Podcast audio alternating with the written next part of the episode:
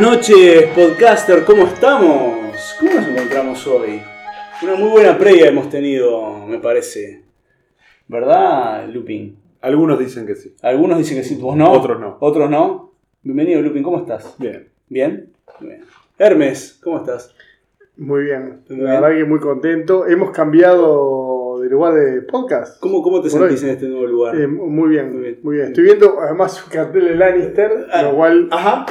Me genera sentimientos encontrados. Yo no, soy, genera- yo no soy Lannister. ¿No sos Lannister? Bien. Hay otros que so- lo somos. Yo, yo, por ejemplo, este, Es es tu interesante los personajes Lannister. Estamos en la casa de Tesla hoy en mi casa, así que bueno, bien. Mucho poder en Mucho, claro, exactamente. Justamente con el tema, con el tema de hoy, ¿no? Era, bienvenida nuevamente, ¿cómo estás? Muchas gracias. Bien, ¿cómo estás? Bien, bien, bien. Merlí, Contento de poder estar aquí presente junto con ustedes y haber degustado las delicias de la previa. sí, eh, Lupin nos ha sorprendido con, con- con el, con el poder de la cocina. Y qué del sorpresa. Y qué sorpresas nos ha traído. Bueno, y acá, y acá Tesla este, con ustedes. Hoy les traigo una, una introducción un tanto más extensa para el tema de hoy, pero la, la invitación es siempre a reflexionar, así que arranco sin más demoras. Dale. La palabra poder viene del latín vulgar posere, y este de pose, potis, y este de una raíz indoeuropea poti, amo, dueño, esposo, que dio el griego posis, esposo. Para comenzar me interesa abordar algunas definiciones de la Real Academia en tanto poder como sustantivo. 1. Dominio, imperio, facultad y jurisdicción que alguien tiene para mandar o ejecutar algo. 2. Gobierno de algunas comunidades políticas. 3. Acto o instrumento que consta la facultad que alguien da a otra persona para que en lugar suyo y representándolo pueda ejecutar algo. 4. Posesión actual o tenencia de algo. 5. Fuerza, vigor, capacidad, posibilidad, poderío. 6. Suprema potestad rectora y coactiva del Estado. Hay infinitos ríos de tinta escritos acerca del poder, pero solo voy a dejar dos puntos más. Uno tiene que ver con un estudio de 1959 en el cual los psicólogos sociales John R. P. French y Bertrand Braden desarrollaron un esquema de fuentes de poder que permite analizar cómo funciona el poder. 1. Poder legítimo. Es el poder institucional que deriva de la posición que se ocupa dentro de una organización. 2. Poder de referencia es la capacidad de las personas para atraer a otros y generar lealtad. Se basa en el carisma y las habilidades interpersonales del titular del poder. 3. Poder experto es el poder de un individuo derivado de las habilidades o experiencia de la persona y las necesidades de la organización para esas habilidades y experiencia. 4. Poder de recompensa depende de la capacidad del portador del poder para conferir recompensas, el grado en que el individuo puede dar a los demás una recompensa de algún tipo. 5. Poder coercitivo es la aplicación de acciones negativas. Incluyen la capacidad de degradar o de retener recompensas. Por ejemplo, las amenazas y los castigos son herramientas comunes de coerción. Termino. El otro punto que quería traer es una mirada desde las ciencias sociales. Max Weber entiende el poder como la habilidad de los grupos o individuos para cumplir su voluntad en una acción común, aún en contra de la resistencia de otros que estén participando de esa acción. Robert Dahl dice que el poder se define como A tiene poder sobre B en el grado en que hace que B realice algo que B no haría de otra manera. O de igual forma, Stephen Robbins define el poder como la capacidad que se tiene de influir en el comportamiento de los demás, de las demás personas, de manera que éstas hagan cosas que no harían de otra manera. Esta es mi invitación, podcasters, para reflexionar sobre el poder. O sea que el poder es la sumisión de los otros. ¿Por qué lo entendiste así? No, no sé, tiro la No, frase. pregunto, Ah, ¿por qué lo entendiste así de la, del disparador? Es la capacidad de hacer que otros hagan lo que yo quiero. Sí, Me llamó la atención lo mismo. Y que de otra forma no harían. Sí. Eh, la palabra sumisión, noto que tiene una connotación negativa la palabra sumisión. No, no, es- creo que vos la diste. Yo dije, el poder es eh, necesariamente incluye la sumisión de otros.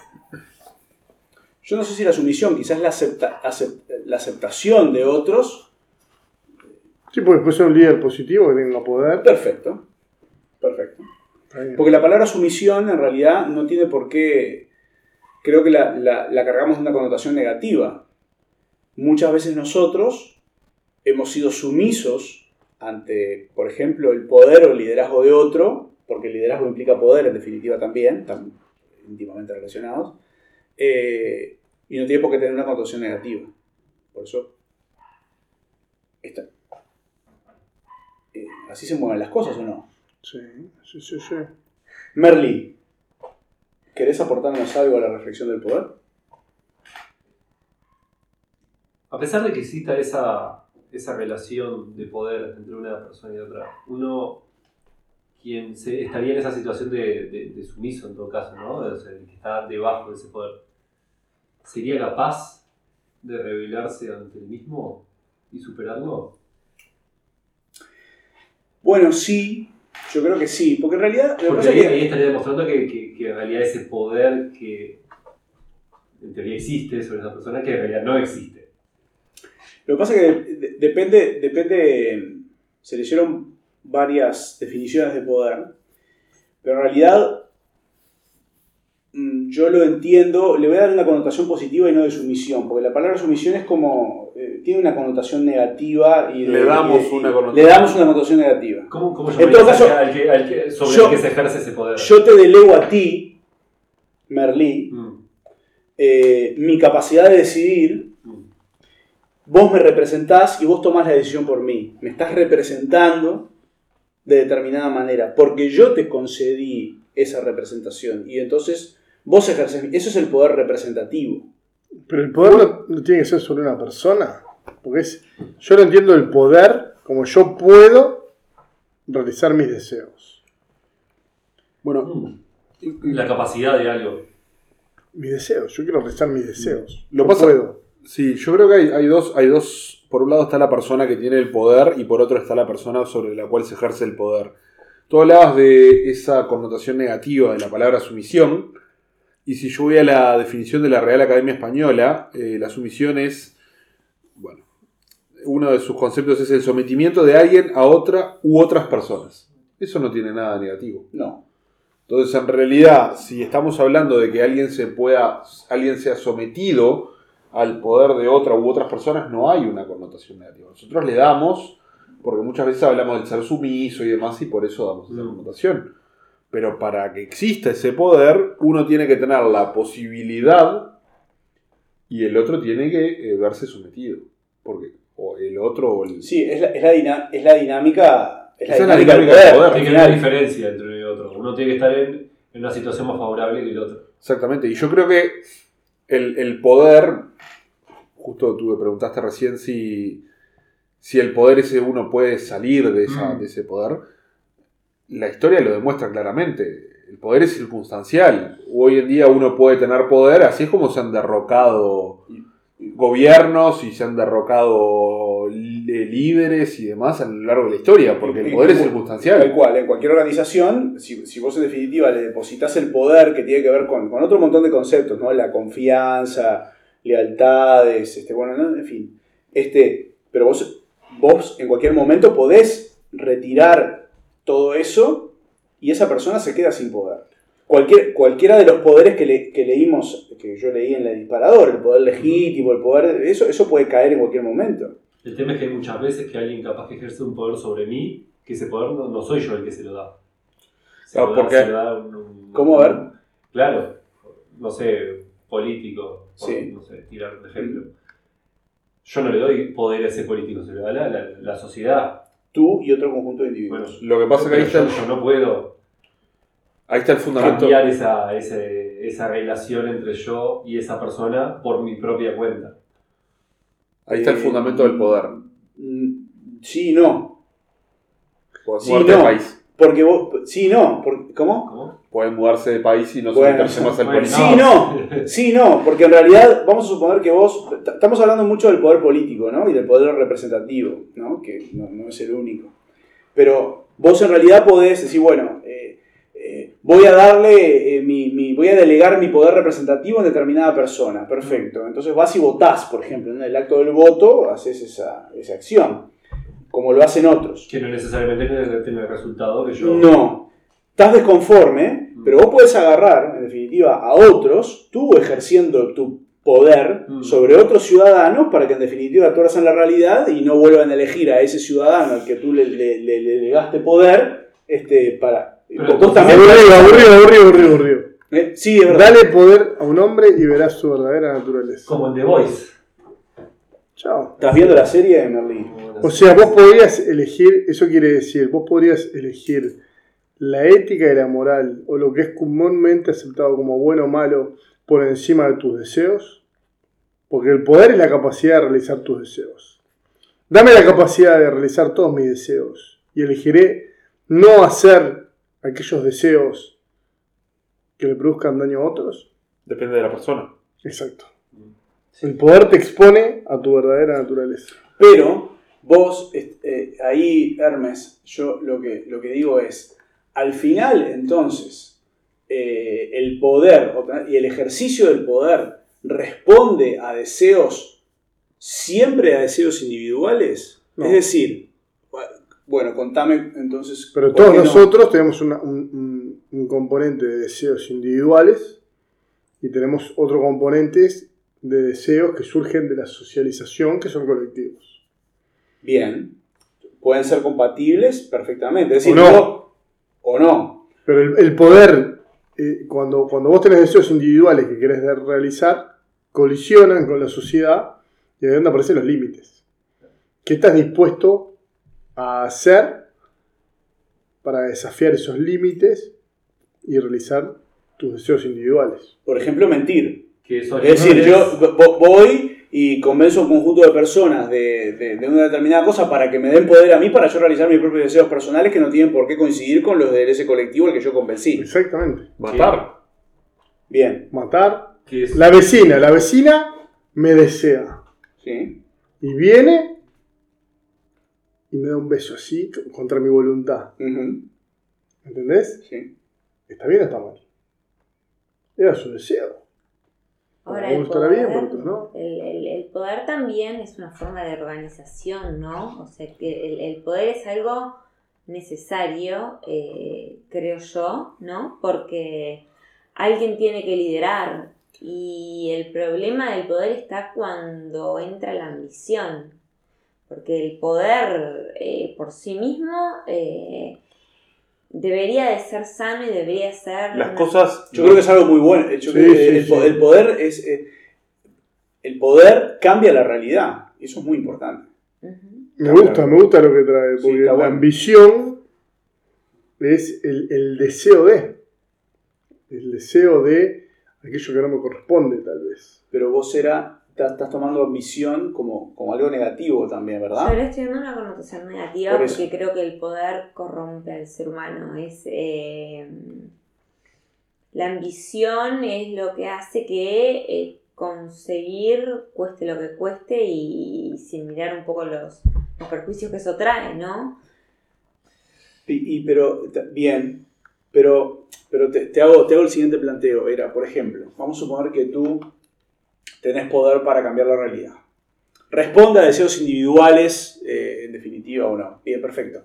Pero entonces, ¿a, qué está- a, qué, ¿a qué estás... ¿Vos estás dispuesta, por ejemplo, a transar con cosas que vayan en contra de tu, de tu propia moral, por ejemplo? Circunstancialmente, sabiendo que más allá de esa circunstancia está el objetivo que vos querés lograr, que es cambiar esa realidad eh, de una buena manera, por ejemplo. ¿Me explico? ¿Estás dispuesto a comerte un sapo o, tragarte, o, o transar con culebras para llegar a otro, a otro objetivo superior, teniendo poder? Mm. Y depende del objetivo superior y la culebra muchas veces. o el No, yo no quiero pasarla mal.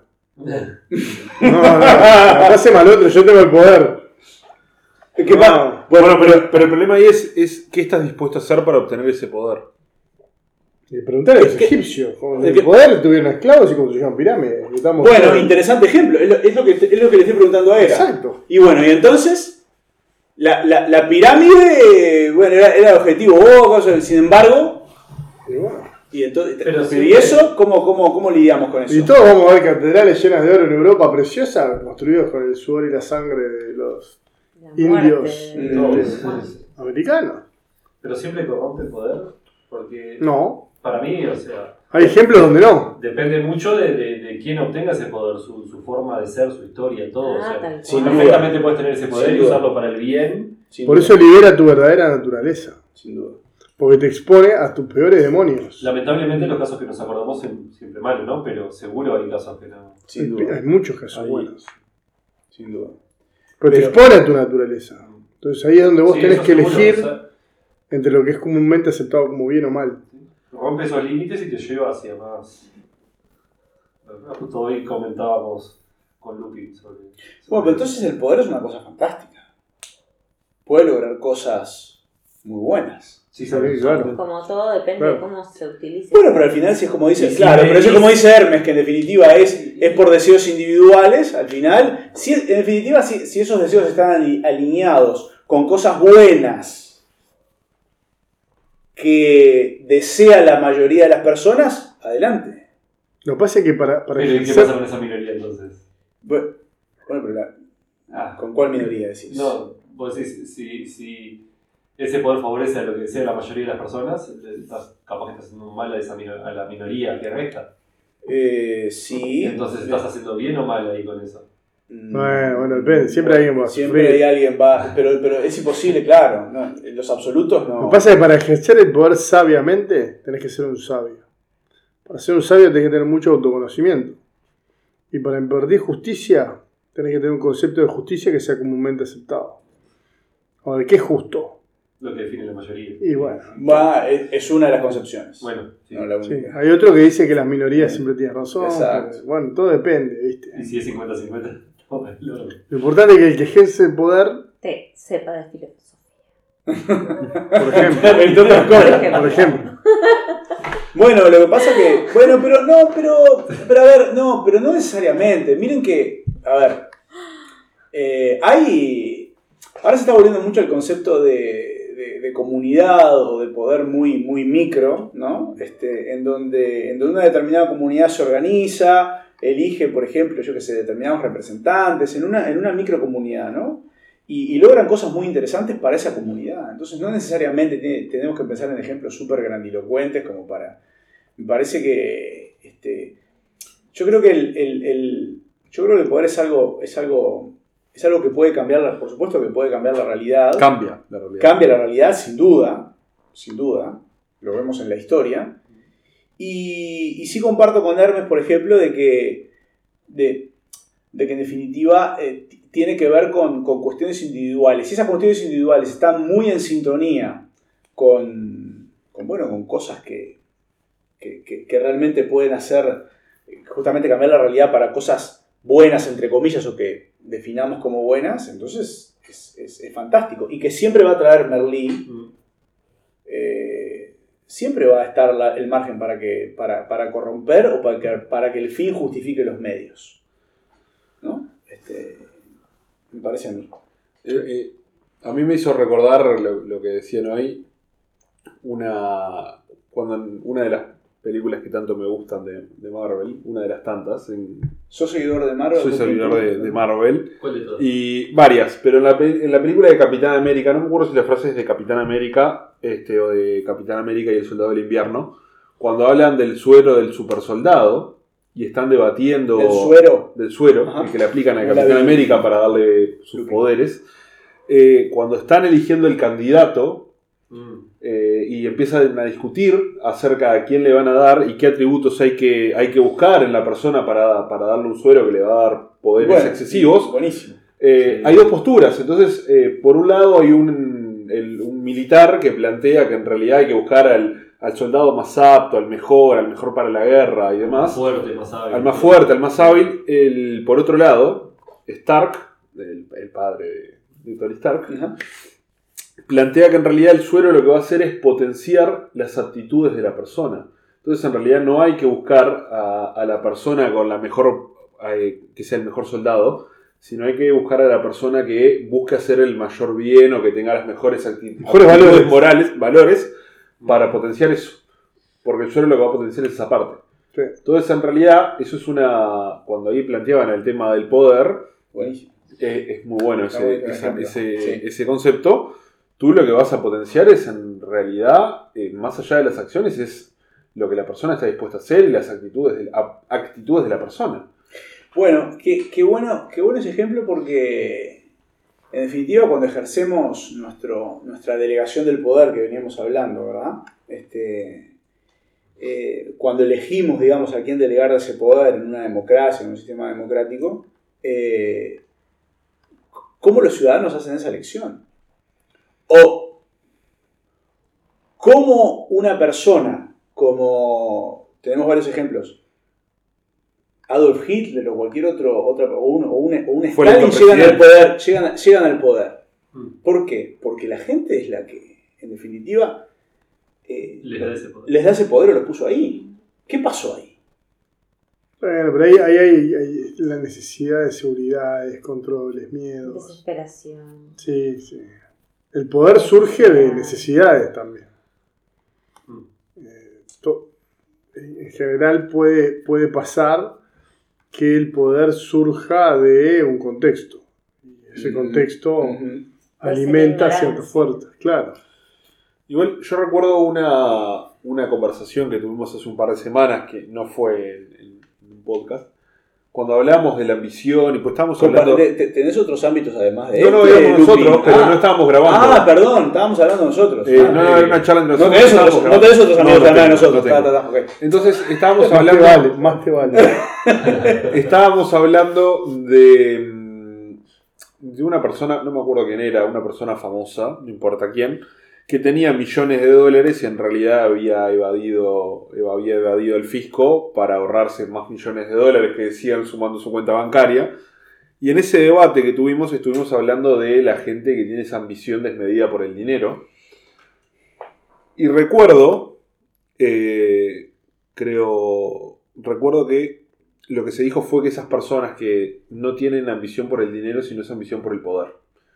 Porque en cierto momento el, el dinero deja de ser un problema y lo que te permite es cada vez más poder, porque tú puedes, eh, si tú querés ir a otro lado, te compras el avión que te lleve, te compras el edificio. Son la misma cosa. Entonces, claro, justamente. Entonces, Sí, que sí. el, el dinero puede ser una manifestación de esa necesidad por poder, en realidad. Eh, el, el dinero te permite tener poder. Compra poder. Es, no sé, bueno, Es una de las manifestaciones. es una, eso, Sí. eso, exactamente es la palabra. Es una de las manifestaciones del poder. Puede ser por ahí. Hay gente que no tiene esos recursos de eh, dinero para obtener poder, lo obtiene por otro lugar. Otros tipos de poderes, digamos. Pero ahí es donde entra lo que dijo era, ¿qué diferencia hay entre un billón de dólares y dos billones de dólares? Si no lo vas a poder gastar. Sí, claro. Es la ambición de poder. El tema es que hoy en día, como decimos, vivimos con ciertos límites y ese dinero, en ciertas situaciones, ayuda a romper con esos límites. Nos da ese poder de salir para salir de ahí. Em, y les pregunto. Del- Sí, pero. No, de alguna manera todos tenemos poder. El tema es eh, qué hacemos con ese poder, hasta dónde lo utilizamos, cómo lo ejercemos. Eh, el poder es, es- es- es algo lindo, o sea, el poder es el, el- el- el- ¿no? Que si uno se propone algo y puede hacerlo, lo- lo- logró lo que se propuso. Es una... Yo comparto contigo que es algo lindo. Es, es algo lindo, Es una debería de ser experiencia- algo lindo. Mm. Creo que eh, puede llegar a tener una connotación negativa si se usa en exceso. El poder O si no se sabe usar. mal utilizado. Es que en cualquier, en cualquier ámbito, en- eh, digo, a ver, en, en una familia, en un grupo de amigos, siempre hay, eh, eh, digamos, eh, poderes o ejercicios del poder y dinámicas del, dinámicas del poder, ¿no? Y ligado al liderazgo también. Exactamente, está muy, está muy relacionado. Porque, porque hay, hay gente que tiene. Bueno, una de las cosas que yo leí recién tiene que ver con justamente las, las habilidades, porque en realidad un grupo de pocas personas, por ejemplo, puede confiar en determinada persona que tiene determinadas habilidades para que tome las decisiones por un grupo pequeño. Y eso ya es poder. Entonces, eh, por eso es una cosa, una cosa fantástica, porque en ese micromundo se pueden lograr cosas, se pueden tomar decisiones que afecten una realidad inmediata, que puede ser es una cosa muy buena. Muy, muy- a mí me es, es- es algo Hoy estoy para- motivador. Hoy estoy para parafrasear eh, frases famosas de películas. Mm. Un gran poder, Peter, conlleva una gran responsabilidad. Gran, fa- estás, a gran full, estás a- frase. estás a full con Marvel. Sí, gran frase de, del- de Spider-Man.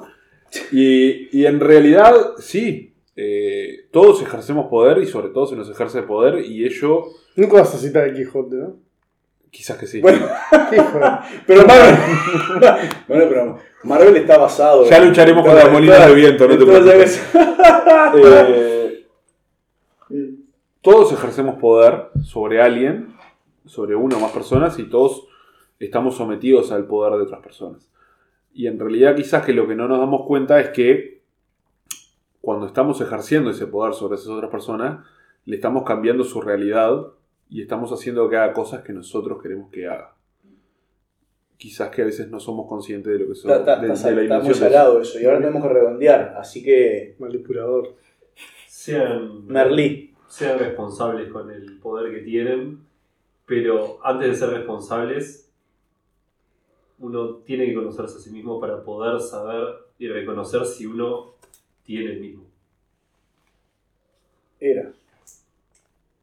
Eh, nada, simplemente eh, uno poder concretar sus, sus metas este, y ser consciente de hasta dónde los derechos de, de- de- de- de uno llegan hasta donde empiezan los de, los de, los- los de los demás.